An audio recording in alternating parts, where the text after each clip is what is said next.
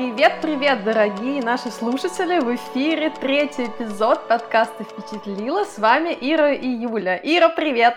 Привет-привет! Сегодня мы будем обсуждать достаточно сложную, я могу сказать, книгу Массимо Пельючи «Как быть э, стоиком. Античная философия и современная жизнь». Могу сказать, что у нас две предыдущие книги, они были достаточно легкие и очень быстро читались. Эта книга кардинально от них отличается. Не потому, что она как-то долго читается. Читается она, кстати, тоже достаточно легко для такого сложного нонфикшена философского. Но она, на мой взгляд, более сложна тем, что в ней гораздо большее количество каких-то сложных идей, концептов, в которых мы сегодня будем разбираться. Итак, небольшое саммари про автора. А, Массимо Пельючи — это наш современник, ему 57 лет. Он родился в Либерии, вырос в Риме, сейчас живет в Нью-Йорке. И в отличие от наших предыдущих авторов, которые были коучами, а, Массимо Пельючи — это американский биолог и философ, и у него есть э, три докторские степени в области генетики, биологии и философии. Вот такой сегодня у нас серьезный автор. И, между mm-hmm. прочим, я могу сказать, что, как и наши предыдущие авторы, у него тоже в определенный момент жизни случился перелом, но перелом не был связан с какой-то трагедией, слава богу.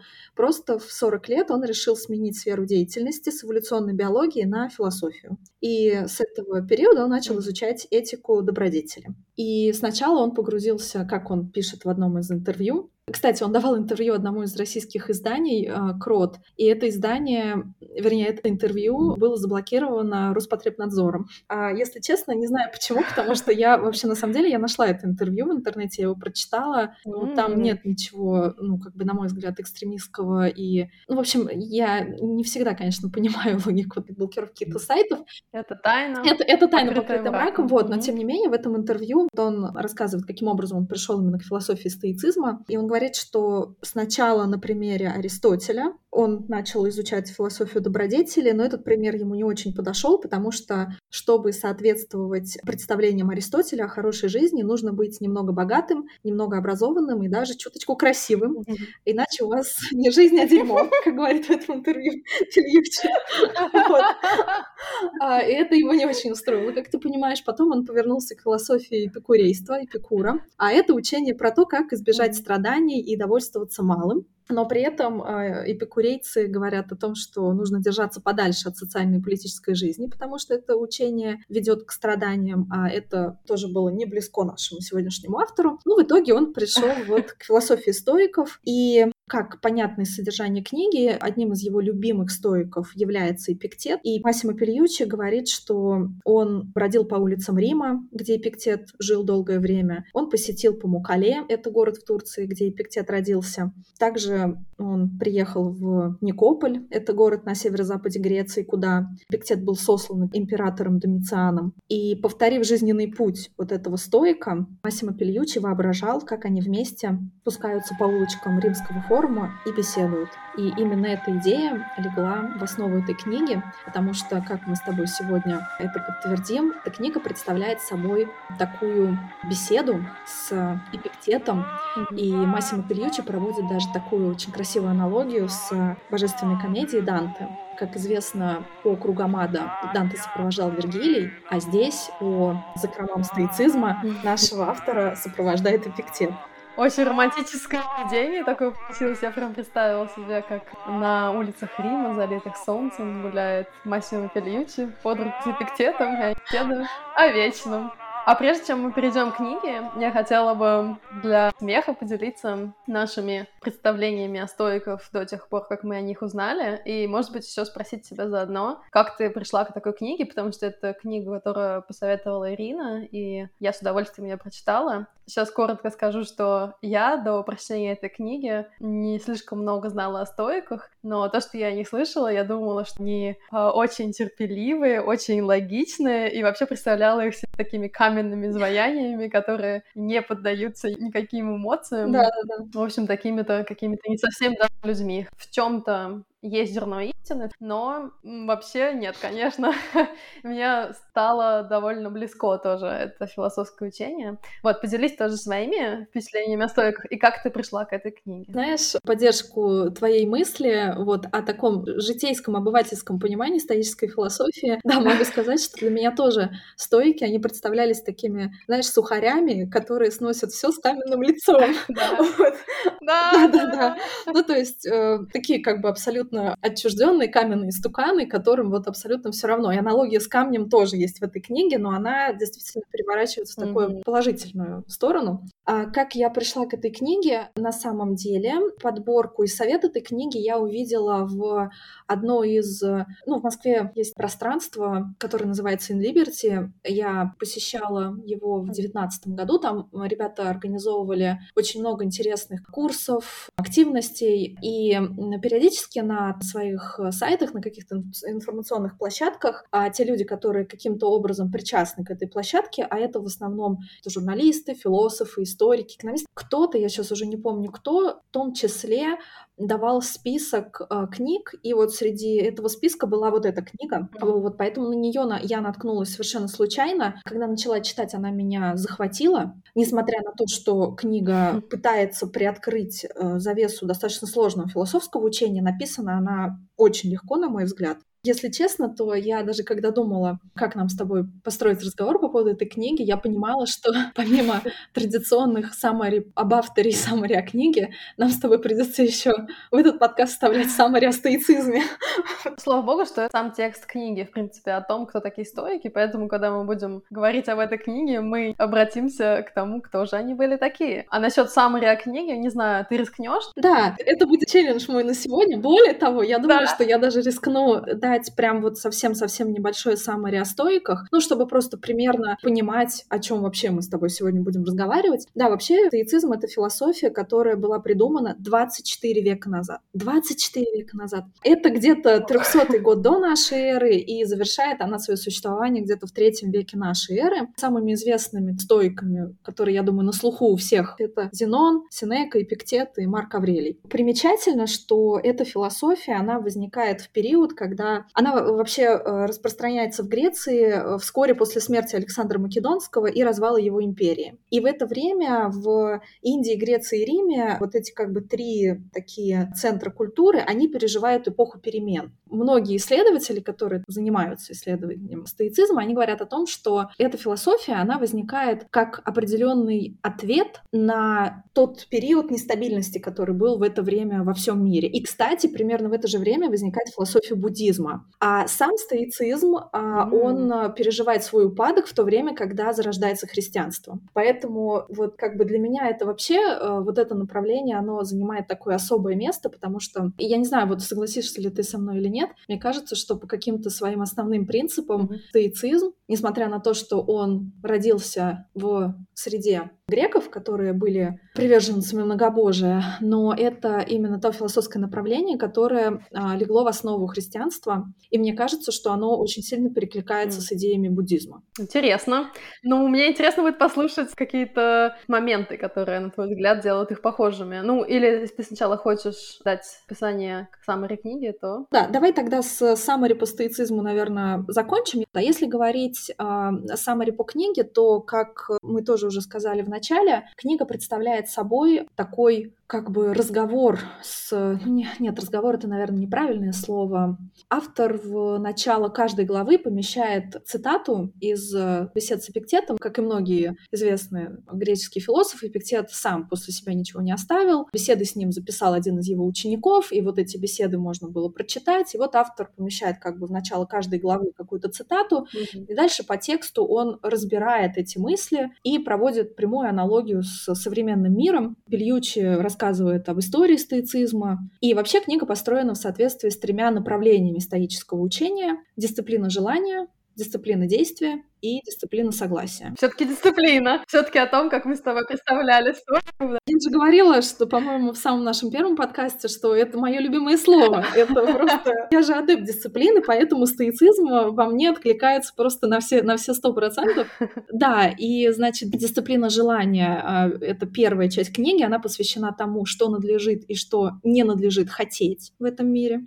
И в этой части автор рассматривает идею дихотомии контроля. Я, кстати, могу сказать, что мне кажется, что мы с тобой сегодня будем кидаться такими разными очень интересными терминами. Возможно, в наш словарный запас они уже вошли, а вот слушателям они будут интересны. Так что запоминайте дихотомия контроля. Это мы будем, я думаю, что рассуждать в первую очередь. Соответственно, вторая часть книги посвящена дисциплине действия. Это о том, как вести себя в мире. Третья часть книги посвящена э, дисциплине согласия и о том, как реагировать на различные жизненные ситуации. А в самом-самом конце книги Пельючи приводит несколько, 12, по-моему, духовных практик, которые он применяет в своей жизни, которые он взял из стоической философии и м, говорит о том, что они ему помогают делать себя и этот мир лучше с каждым днем. Отлично. Вот, а знаешь, я просто обычно заканчивала э, там да, summary, summary какой-то какой цитатой. Здесь мне, кстати, было это очень сложно сделать, потому что, как ни странно, почему-то очень мало качественных рецензий по поводу этой книги. Но мне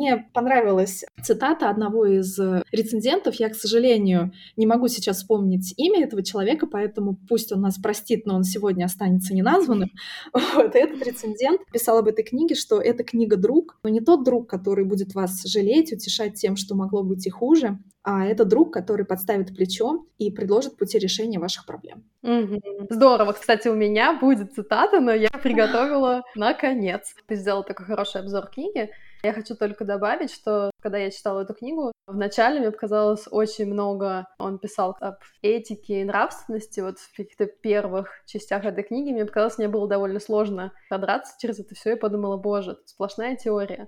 Но потом, в какой-то момент я поняла, что он как-то раскрыл вот эту стоическую философию учения с точки такой зрения, что я прочувствовала, что это не отвлеченное философствование, а такое прагматическое учение, которое помогает тебе жить. И, в принципе, сам Пельючи тоже пишет, что главная задача стоицизма — это научить людей, человека, как правильно жить. И вообще правильно жить — это главный принцип, главная цель, к чему стремятся стоики. В этом я вижу плюс, поскольку, мне кажется, иногда в некоторых, даже во многих философских религиозных учениях творится какой-то хаос, вообще непонятно, в чем там смысл, чего придерживаться. И, по крайней мере, то, как преподнес это Пельючи, мне под конец как-то все стало на места. И мы, наверное, сейчас будем обсуждать в подробностях, какие там принципы. Да. Но мне стало понятно. И вот ты еще сказала, что это учение возникло в ответ на нестабильность мира. И теперь я тоже поняла, действительно, поскольку у меня ощущение от этой книги такое, что это учение может дать тебе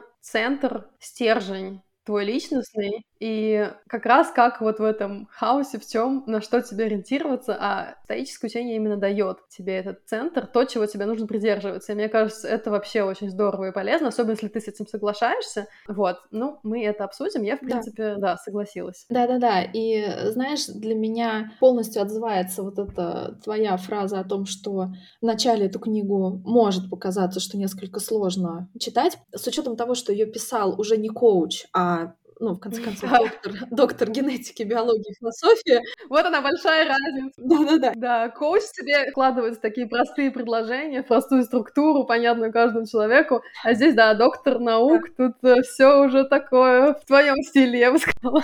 И тем не менее, мне кажется, что Пельючи большой молодец, потому что этот текст абсолютно незаумный, это настолько mm-hmm. доступный науч-поп, прям реально очень доступно рассказывается о, о, о сложной философии, но а, очевидно, что, как это из песни слов не выкинешь, если философия стоицизма да. действительно там состоит из вот этих трех дисциплин, она делает акцент на четыре добродетеля, о которых мы тоже с тобой сегодня поговорим, то понятно, что без описания их невозможно раскрыть эту идею, поэтому, конечно же, Пельючи, как человек с, еще раз повторюсь, мощным научным бэкграундом, он э, это знание тоже доносит, но доносит крайне доступно.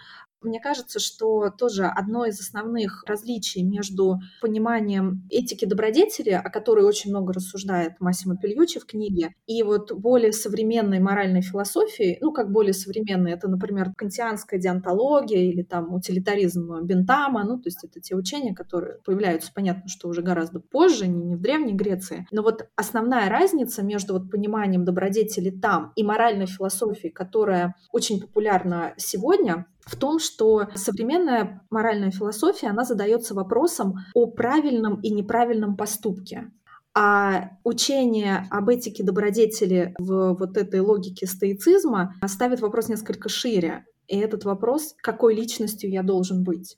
Мне кажется, это очень правильное такое разделение, потому что что мы сейчас оцениваем? Мы оцениваем поступки и там результаты тех или иных поступков. А философия стоицизма говорит о том, что сначала ты должен ответить себе на основной вопрос, кто ты такой, а что mm-hmm. ты за личность, какими принципами ты руководствуешься в своей жизни, и тогда вопроса о том, какой поступок тебе совершить, у тебя просто да. не будет стоять. Да, мне кажется, с этой точки зрения тогда получается, что философия стоицизма зрит больше в корень, а не на поверхность, не какие-то такие лепестки или листья, которые, возможно, рассматривают эти более современные философские направления, которые ты упомянула. Да, давай тогда начнем как-то по порядку разбирать просто какие-то основные мысли, которые, безусловно, mm-hmm. зацепили, которые являются основополагающими. Да. Если позволишь мне начать, то, наверное, Конечно же. то, наверное, я бы как раз начала с этой идеи дихотомии контроля. Идея дихотомии контроля заключается в том, что мы должны делать все, что от нас зависит в той сфере, которая подвластна нам, и нам не стоит переживать о том, что нам не подвластно. Безумно понравилась мысль о том, что если вы очень хотите повышения на работе, или там получение какой-нибудь стипендии, поступление в ВУЗ, то вам нужно четко разделить, что зависит от вас и что от вас не зависит. Ну, условно, для того, чтобы получить повышение на работе, вам нужно хорошо работать, проявлять какую-то проактивность. Ну, возможно, там на разных работах это будет как-то отличаться, это вся история, да, у кого-то, может быть, там нужно проявлять больше креатива, у кого-то дисциплины, это уже не имеет значения. Но вы должны прекрасно понимать, что решение о вашем повышении принимают другие люди, и эти решения, они могут зависеть от огромного количества факторов, начиная mm-hmm. от э, там текущей, не знаю, политической, экономической ситуации, заканчивая просто настроением каждого конкретного человека. И вот на эти моменты вы уже повлиять не можете, поэтому Поэтому, собственно, все ваши переживания, они по большому счету безразличны. А скажи, были ли в твоей жизни какие-нибудь примеры, когда ты либо, ну давай так, либо переживала относительно того, что не в твоем контроле, либо, может быть, а, интуитивно использовала уже этот способ, и он тебе как раз помогал с этим, с этим справиться. Мне кажется, что этот принцип был знаком, к счастью, довольно с юного возраста, я не знала, конечно, что он стоический. Даже в предисловии к этой книге есть э, вот эта известная фраза «принимать то, что невозможно изменить, иметь мужество, чтобы изменить возможное, и мудрость, чтобы отличать одно от другого». Практически слово в слово эта фраза используется в христианских молитвах, и, возможно, она даже из каких-то вот христианских древних источников. И как раз-таки, наверное, она выражает вот это стоическое учение. А, но мне кажется, да, она содержалась в древних источников после стоиков также. К счастью, да, мне знаком этот принцип, но это не значит, что я не переживаю. Ну, я, да, я, я человек, эмоции у меня возникают. Наверное, не возьму сейчас сказать какой-то конкретный пример.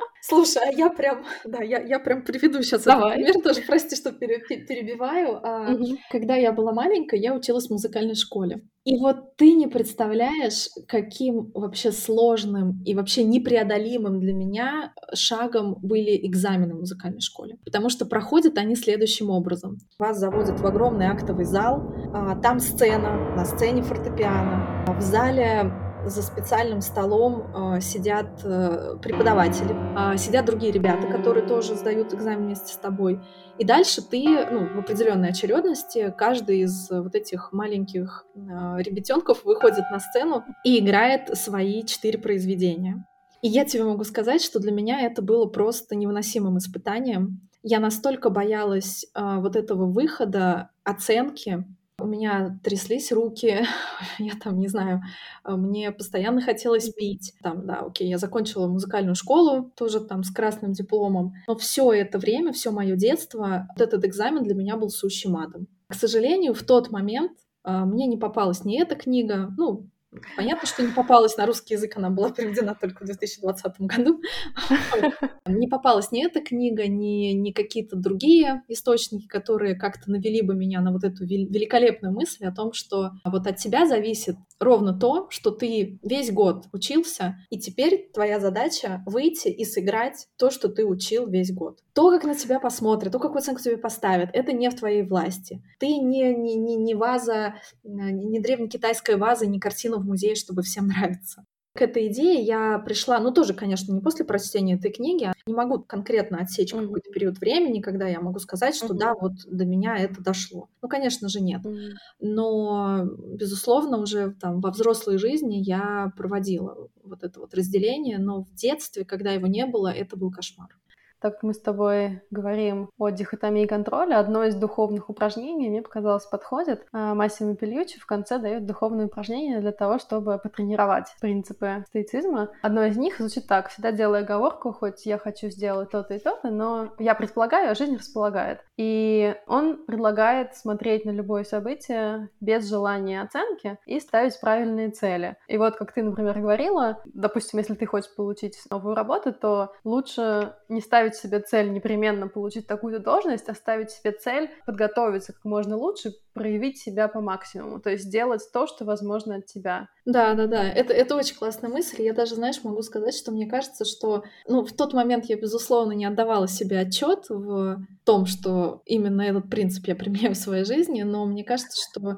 именно руководствуясь им, я по большому счету и получила свою текущую работу, потому что я понимала, что если я хочу получить эту работу, значит, все, что я могу сделать, это хорошо подготовиться. Угу. А еще помочь пользоваться этим принципом может такой философский настрой ума. Мы должны понимать, что то, что мы хотим, то, что мы думаем будет лучше для нас, не всегда возможно в реальности это так, потому что жизнь, она такая широкая, безграничная, и мы смотрим со своего одного маленького человеческого места, и мы иногда думаем, что вот, вот это мы хотим, и это хорошо для нас, и мы переживаем, когда мы этого не получаем, но, опять-таки, люди известные писали книги, когда они не получали того, чего хотели, и потом понимали, что, ой, хорошо, потому что они получили что-то гораздо лучшее. Мы как бы из своего маленького лабиринта не видим, к чему еще может привести жизнь. Работает да. это, правда, в, в две стороны. Даже известная такая игра, когда тебе дается небольшая ситуация, и обычно люди реагируют всегда позитивно или негативно. Например, там, твой сын сломал ногу, и все обычно реагируют негативно. Но мудрец скажет, я не знаю, хорошо ли это плохо, потому что потом идет, например, набор в армию, всех берут в армию, но не твоего сына, поскольку у твоего сына сломана нога.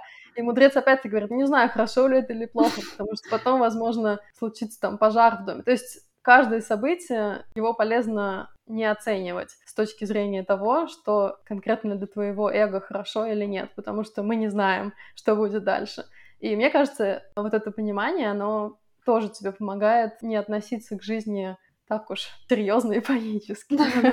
Вот, и предлагаю перейти к следующему принципу. Еще одним из основных принципов является то, что стойки говорят, что есть вот добродетель как высшее благо, а все остальное они считают безразличным. Притом у них есть безразличные предпочтительные вещи, такие как здоровье, богатство, семья, дружба, в общем, многие такие прекрасные вещи, которые мы хотели бы видеть в своей жизни. И также есть э, безразличные непредпочтительные. Это такие отрицательные явления, как болезни, потеря работы и так далее. Мне показалось это тоже очень полезным. Конечно, когда это читаешь, он сам это даже говорит, что, конечно, многих это приводит в шок, когда, ну, не знаю, к здоровью, там, к семье. К всему э, относится как к безразличному. Да, да, да. да. Угу. Но с другой стороны, он это объясняет, то, что стойки, ну, не то, что призывают, но они поддерживают людей в том, чтобы хотеть предпочтительного, но все-таки безразличного, хотеть. Но разница в том, что тут такая тонкая грань.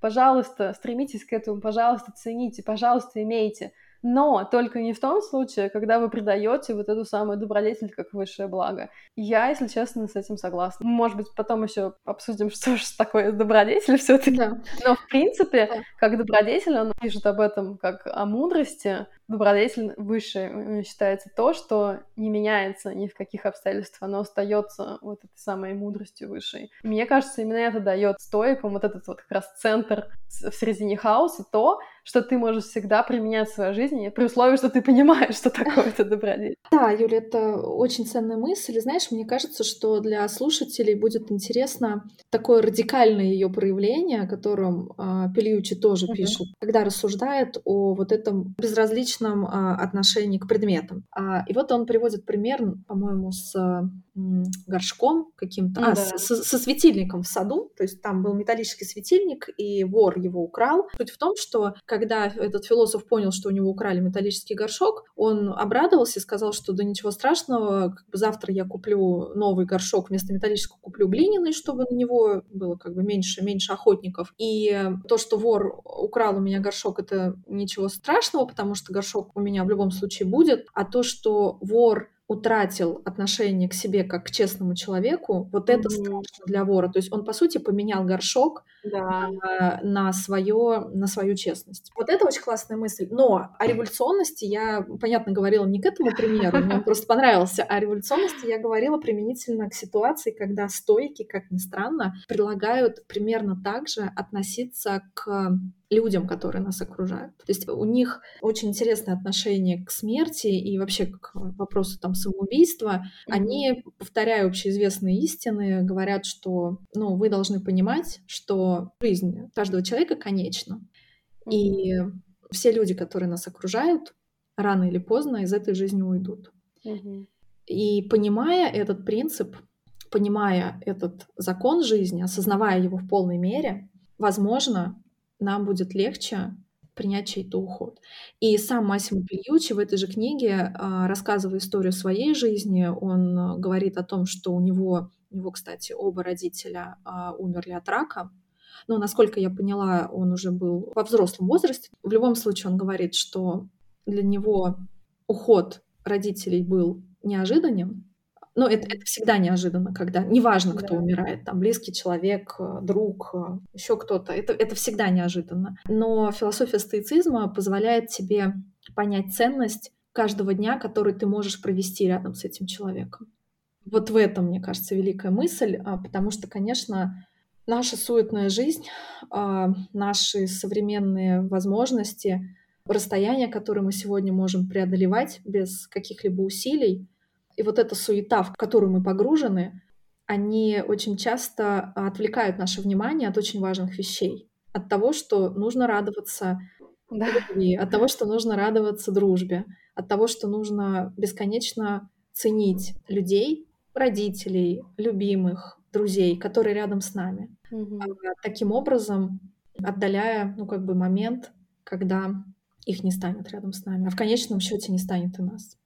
Да, он несколько раз, да, упоминал, что людей шокирует обычно вот это, когда сравнивают, да, отношение к людям как предметам. Ну, горшок, Но... например, и, и твоего близкого человека, ну, то есть отношения да. одинаковые. Для меня это не было шокирующим. Во-первых, то, что они так относятся к смерти и прямо об этом говорят, это, я считаю, очень здорово, потому что они не создают какую-то иллюзию, они называют вещи своими словами, действительно, да, мы люди, действительно, да, мы все умираем, э, мы и наши близкие. Это, по-моему, прекрасно, когда учение или твой учитель действительно прямо об этом говорят, потому что если это есть, то если закрывать на это глаза или создавать какую-то иллюзию, ну, ну это неправда. А что хорошего в учении, которое не является правдой? А два, как ты уже, да, правильно заметила, для меня смысл тоже в том, что проводить как можно больше времени, тогда получается настоящим с этими людьми. А, а почему тогда при этом отношения, почему вообще вот это было сравнение с предметами? А оно было для того, чтобы, мне кажется,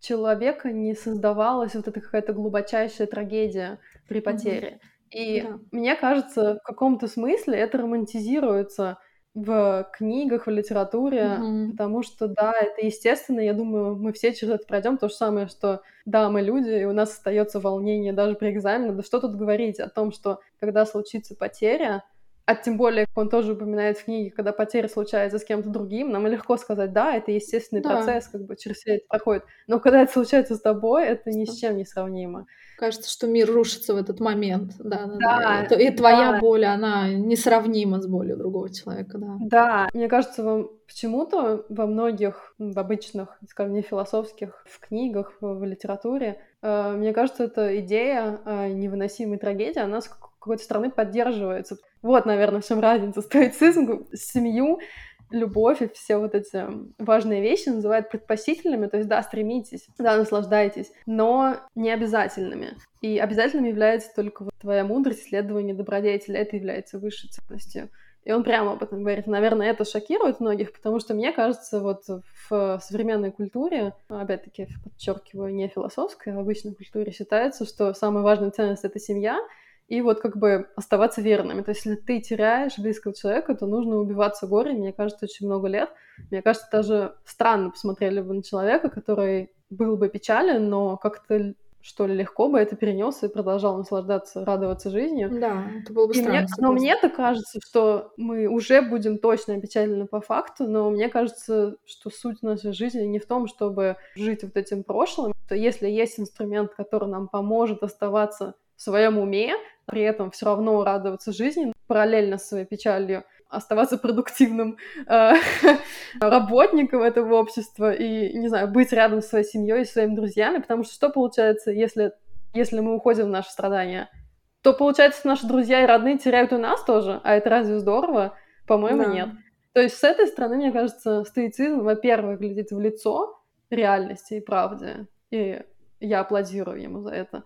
И, во-вторых, он выставляет приоритеты. И он, опять-таки, еще раз подчеркиваю, это очень важно. Он не говорит о том, что близкие люди не важны. И, как Ира сказала, он как раз-таки за то, чтобы вы проводили время с близкими людьми. Но он дает нам инструмент, чтобы оставаться в своем уме и разуме и оставаться живыми, оставаться живыми и активными когда что-то случится. А, да, да, и вот отсюда вытекает еще один очень важный тезис о том, что стоицизм, он как раз стоит на стейтменте «будьте агентами», а не угу. кого он противопоставляет агентам. Быть не пациентом в мире, а активным агентом. Вот эта мысль очень, очень классная, и да, э, это то, о чем мы с тобой проговорили в начале, вот это такое обывательское понимание стоицизма, оно исходит из того, что стоик э, — это достаточно пассивная фигура, а на самом деле mm-hmm. нет. Философия стоицизма mm-hmm. исходит mm-hmm. из того, что стоик — это агент, который, улучшая себя, улучшает мир вокруг себя. Более mm-hmm. того, философия стоицизма исходит из идеологии космополитизма. То есть там он mm-hmm. посвящает отдельную главу концепции Гейрокла, который рисовал концентрические круги. Первый круг это я, там семья, друзья, потом соотечественники, потом человечество. И э, как раз этот философ, он как бы призывал к тому, чтобы относиться ко всему человечеству как к своим, к тем, о ком ты готов заботиться. И там он, кстати, mm-hmm. тоже говорит о том, что если у вас спросят, кто вы, то неправильно отвечать «я там афинянин» или «я грек», правильно отвечать что-то в логике «я человек мира». Ну, знаешь, вот с этим, наверное, тезисом, мне кажется, что он, конечно, прям сверхгуманистичный тезис. Ну, это вот такая философия, мне кажется, она перекликается с религиозной философией, в том числе христианства и иных мировых религий. И очень, мне кажется, неплохо по этому поводу Достоевский в свое, в свое время высказался ну, там, в одном из своих романов, я не помню, по-моему, это «Братья Карамазовы», расписал о том, что очень легко любить человечество и сложно любить каждого конкретного человека. Да. И мне кажется, вот здесь вот возникает вот, вот эта вот небольшая проблема, что Безусловно, я вообще двумя руками за идею о том, что все мы братья и да. все мы классные и и, и, и, и я не знаю, там победа Кремниевой долины — это победа и заслуга всего мира, и там, не знаю, полет человека в космос а, в 61 году — это тоже победа всего мира, там не конкретно Советского Союза, но как бы когда мы начинаем в реальной жизни сталкиваться с каждыми конкретными mm-hmm. людьми, то, конечно, здесь э, могут возникать определенные сложности. Здесь, мне кажется, вот эту, конечно, философию стоицизма проявлять достаточно сложно. Слушай, а вот в этой связи я, наверное, хотела бы тоже тебе задать еще один очень важный вопрос. Вопрос, э, связанный с тезисом стоиков о том, что в мире нет зла, а есть одно невежество. Ну, mm-hmm. то есть не, не, немножко, немножко раскрою для слушателей. Массимо Пельючи говорит о том, что вообще все люди в мире, э, когда что-то совершают, они э, исходят из того, что они делают что-то благое. И он приводит пример с Эйхманом. Это эсэсовец, который, ну, я так понимаю, как раз возглавлял всей вот этой вот кампании по Холокосту, по истреблению евреев в период Второй мировой войны. И после падения Третьего Рейха он каким-то образом сбежал в Южную Америку. А через какое-то время он был пойман, и его судили в Израиле. И на суде этот человек говорил о том, что он выполнял приказ и из этого исходила, ну, как бы идеология, которая была в то время. И я сейчас ни в коем случае не говорю о том, что кого-то в принципе можно оправдать за то, что произошло, особенно в период там, Холокоста. Это, этому нет оправдания. Я сейчас просто говорю о том, что стойки предлагают поразмыслить над э, позицией, согласно которой, совершая даже какое-то плохое деяние с точки зрения общества, каждый человек просто очень сильно и глубоко заблуждается думая, что он делает, ну, нечто хорошее с какой-то его позиции. Как тебе такая мысль? И скажи, э, на твой взгляд, не страшна ли она, особенно в современном мире? То есть не будет ли она свидетельствовать о том, что нам нужно разом как бы простить всех людей, относиться к ним как к слепым, глухим, не знаю, больным, и в целом отказаться от какого-либо судебного преследования? Да. Сложный вопрос, да? да? Нет.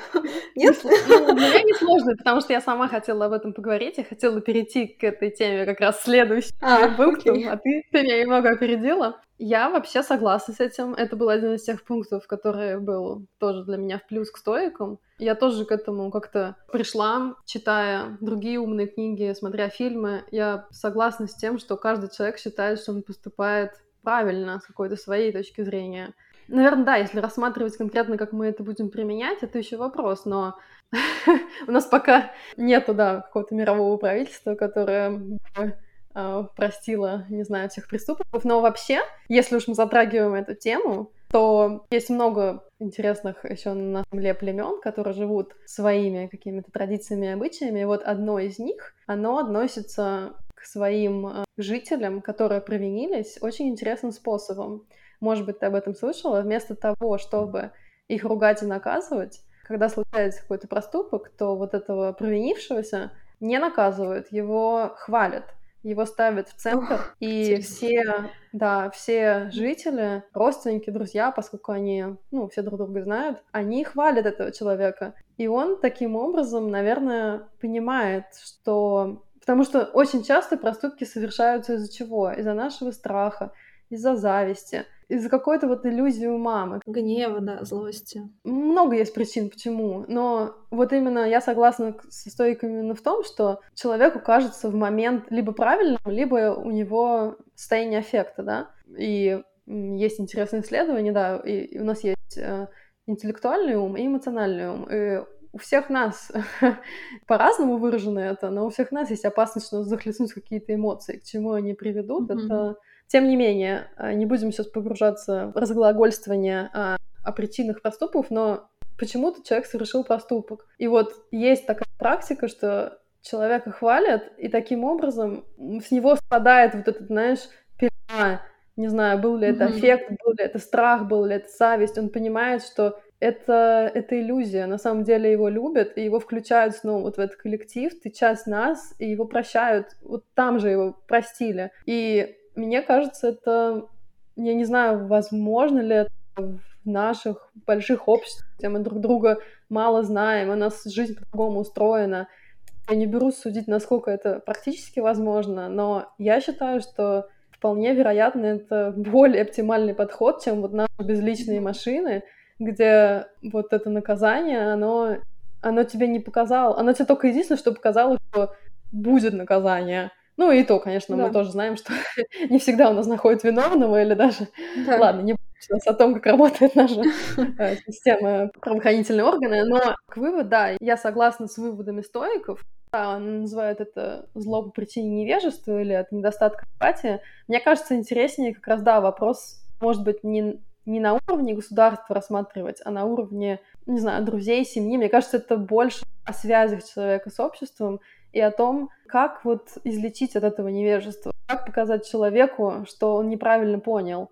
Вот в чем, mm-hmm. мне кажется, интереснее, интереснее вопрос стоит. Да, это очень интересный пример, Юля. Нет, я, конечно же, о таком не слышала. А, да, и спасибо тебе за такой пример, такого видения. А, но мне кажется, что вот в этой книге Пельючи как раз говорит о том, что в разных странах мира, в современном мире, по-разному выстроены пенитенциарные системы. И если, например, брать такие страны, как Соединенные Штаты Америка и Россия, то здесь люди безумно боятся наказания, они ну, не хотят попадать в условия заключения, потому что вот как раз пенитенциарная система в таких странах, как эти, ну и я подозреваю, что сюда же будет относиться Китай, и вот, ну, что-то, возможно, страны постсоветского пространства, это, видимо, вот из этой же серии, а именно потому, что вся эта система направлена на э, разрушение человеческой личности. И, ну, mm-hmm. для кого не секрет, что очень часто, безусловно, там из тюрем выходят люди гораздо более озлобленные.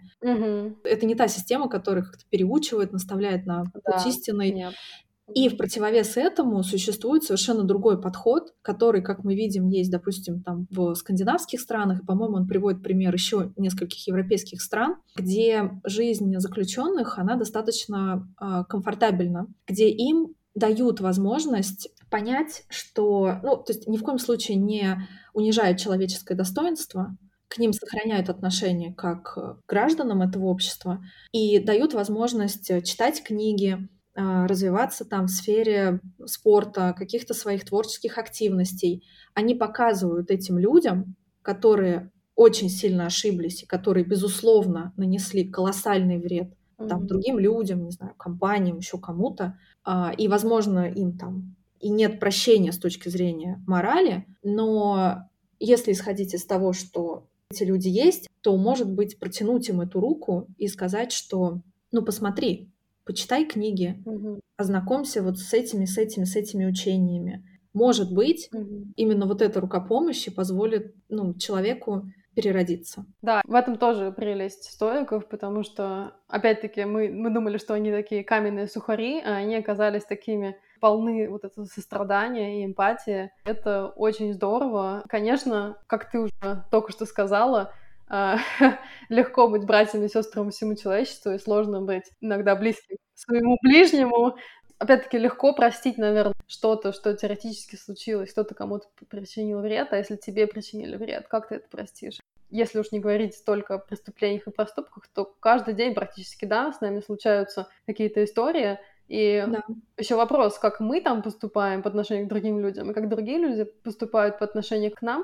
Мне кажется, каждый день у нас э, полны вот этих вот экзаменов, и как мы поступим. Да. Ты перед этим тронула тему о том, что стоицизм а, подталкивает нас, подталкивает, а одной из ценностей является как раз деятельность, то есть не пассивность, участие в этом мире. И одно из тоже духовных упражнений, которое мне показалось очень полезным, чтобы мы задавали себе вопрос каждый день, как я могу применить добродетель здесь и сейчас. И хочу сказать, что к этому упражнению я недавно тоже пришла, но я его трактовала настолько уже, потому что когда я думала о добродетели, я думала о помощи кому-то. А стойки приводят пример о том, что вот перед тобой возникла какая-то ситуация, и если ты не совершил недобродетель, то ты проявил выдержку, например, терпение, mm-hmm. еще какую-то ценность потренировал. И мне показалось это здорово, потому что я отношусь к, к интровертам, к товарищам интровертам, и иногда мне просто сложно выйти из дома, не хочется никого видеть. Потому что я тоже люблю человечество, но иногда не хочу на него смотреть.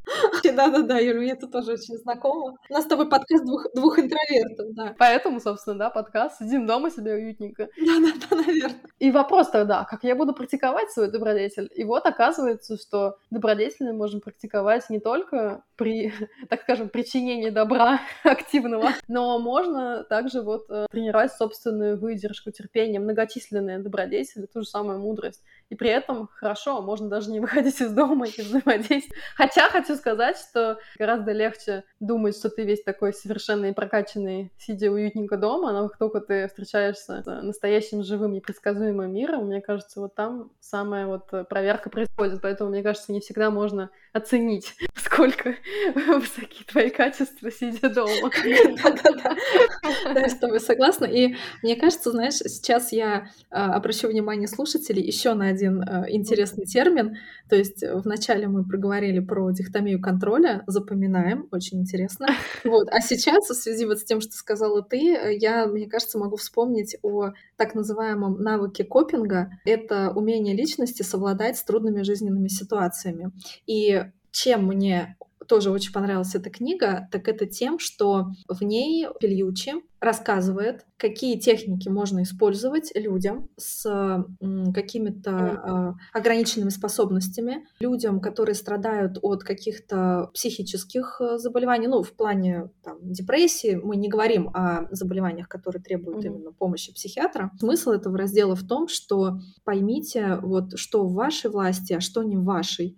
Ну, это, например, для людей с ограниченными возможностями. Там приводит пример одного из ученых-стоиков, который страдал по-моему, от рассеянного склероза, или я могу ошибаться, mm-hmm.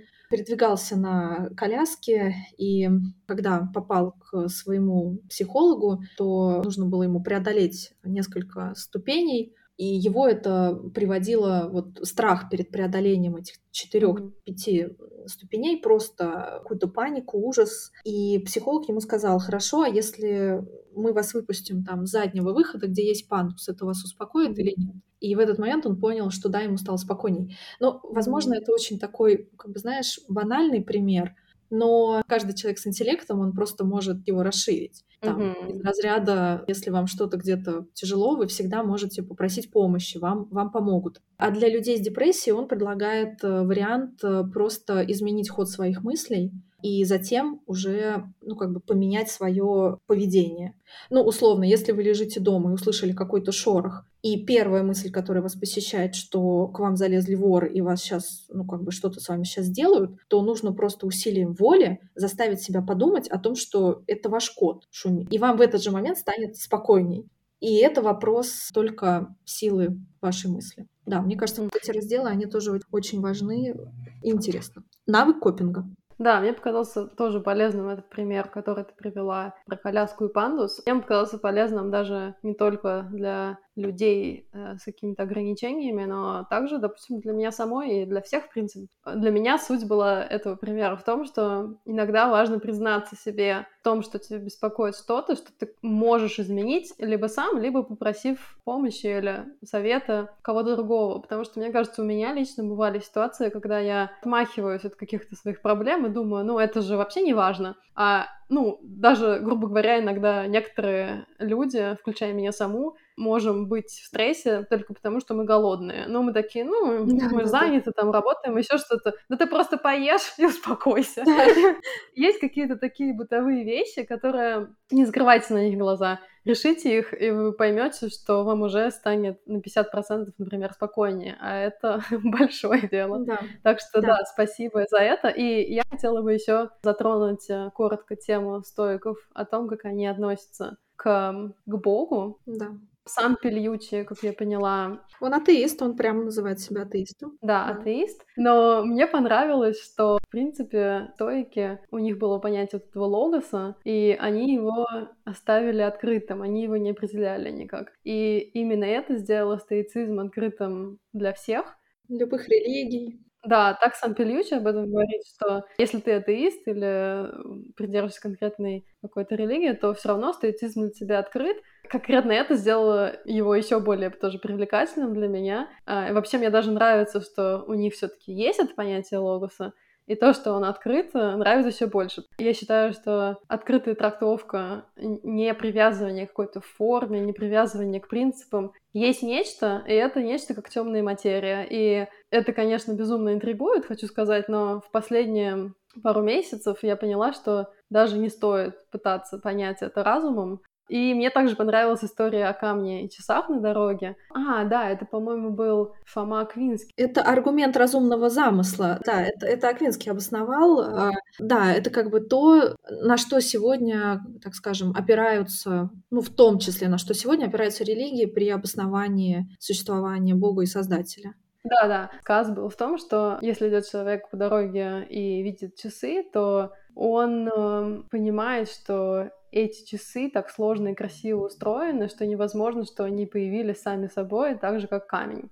То есть смысл в том, что когда мы смотрим тоже на весь окружающий нас мир, включая людей, и также все, что мы сделали, да и сама природа тоже, она очень умно устроена. Получается, что есть какой-то замысел разумный в этом всем, и также Пельючи приводит аргументы а, Юма и Дарвина к этому. Аргумент Юма был в том, что мы только из опыта знаем, что кто-то сделал часы. Ну, доказательства по аналогии здесь неприменимы. Ну что, нельзя проводить аналогию между сделанными часами и сделанной Вселенной. Да, но я, если честно, не совсем согласна с аргументом Юма, потому что звучит так просто, что ему нужны доказательства, и я с своей точки зрения подумала, а вот если муравей будет проползать, он посмотрит на камень и часы. Для него, мне кажется, это будут как равнозначные предметы. Соответственно, это не значит, что людей и их разума не существует только потому, что ну муравей не увидел. То есть какие-то, может быть, доказательства, если мы вообще не можем даже увидеть этого всего со стороны. Да, стойки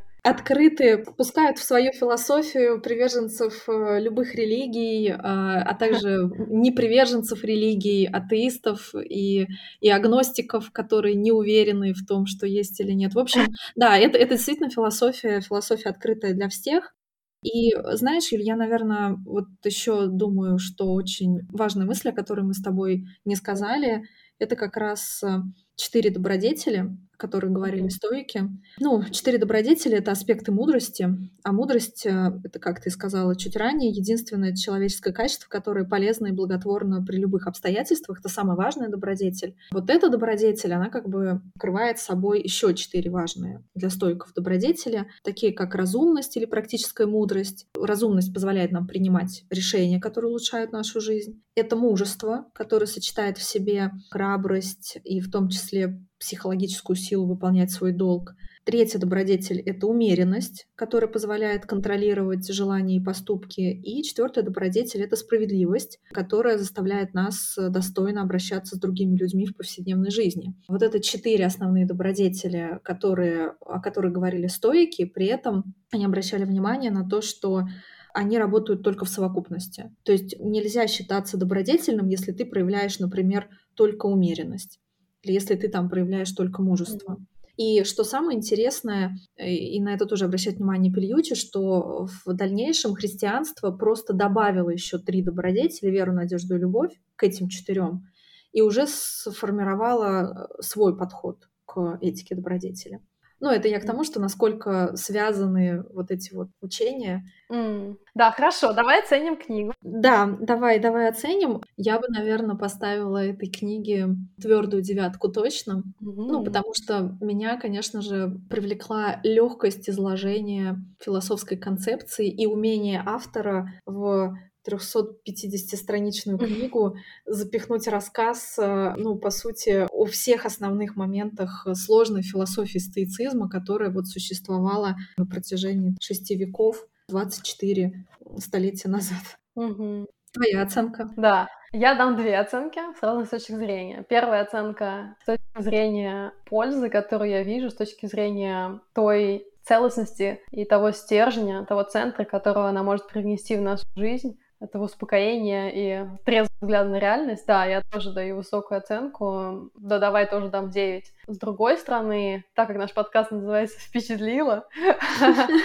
то хочу сказать, что да, конечно, учитывайте, что тут у вас два ведущих, Юлия и Ирина, и для меня тут было слишком много вот этой вот научности, философствования в начале. В конце она для меня раскрылась, как хорошее вино раскрывается к концу. Поэтому с точки зрения, наверное, вдохновляемости, потому что, мне кажется, опять-таки, многим людям как раз для толчка к саморазвитию нужно что-то такое, что зажжет их дух. Вот, вот этого в этой книге, наверное, мне не хватило, особенно в первой половине, а первая половина очень важна, чтобы закончить читать книгу. С этой точки зрения я дам этой книге оценку 6. Вот, все равно высокая оценка. Высокая. Это потому что писал не коуч. Это у коуча, знаешь, давайте, вставайте, встань, иди вперед. Вот, а здесь просто писал ученый, поэтому да. Да, герой нашего четвертого эпизода будет книга, которая называется «Беседы с Богом. Необычный диалог». Книга один, потому что их три, трилогия. А автор Нил Дональд Уолш. Как обещала, закончу цитата из книги. Давай. Пиксит ее сказала, и она для меня была очень одновременно успокаивающая, романтическая, расширяющая горизонты. Так, без лишних предисловий. «А куда ни пойду, там солнце, там луна, там звезды, сновидения, признаменования, общение с богами. Оставайтесь связанными друг с другом и с этим прекрасным миром. Любите, живите в моменте, следуйте своей высшей добродетели. Да, чаще останавливайтесь, делайте глубокие вдохи, выбирайте своих друзей, говорите мало, без осуждения, не о себе. И помните, что все тлен в этом мире, и значит, все нужно успеть здесь и сейчас. Дорогие друзья, с вами были Юлия и Ирина. Берегите себя и до встречи в наших новых выпусках. До встречи. Мы вас любим. Все, пока-пока.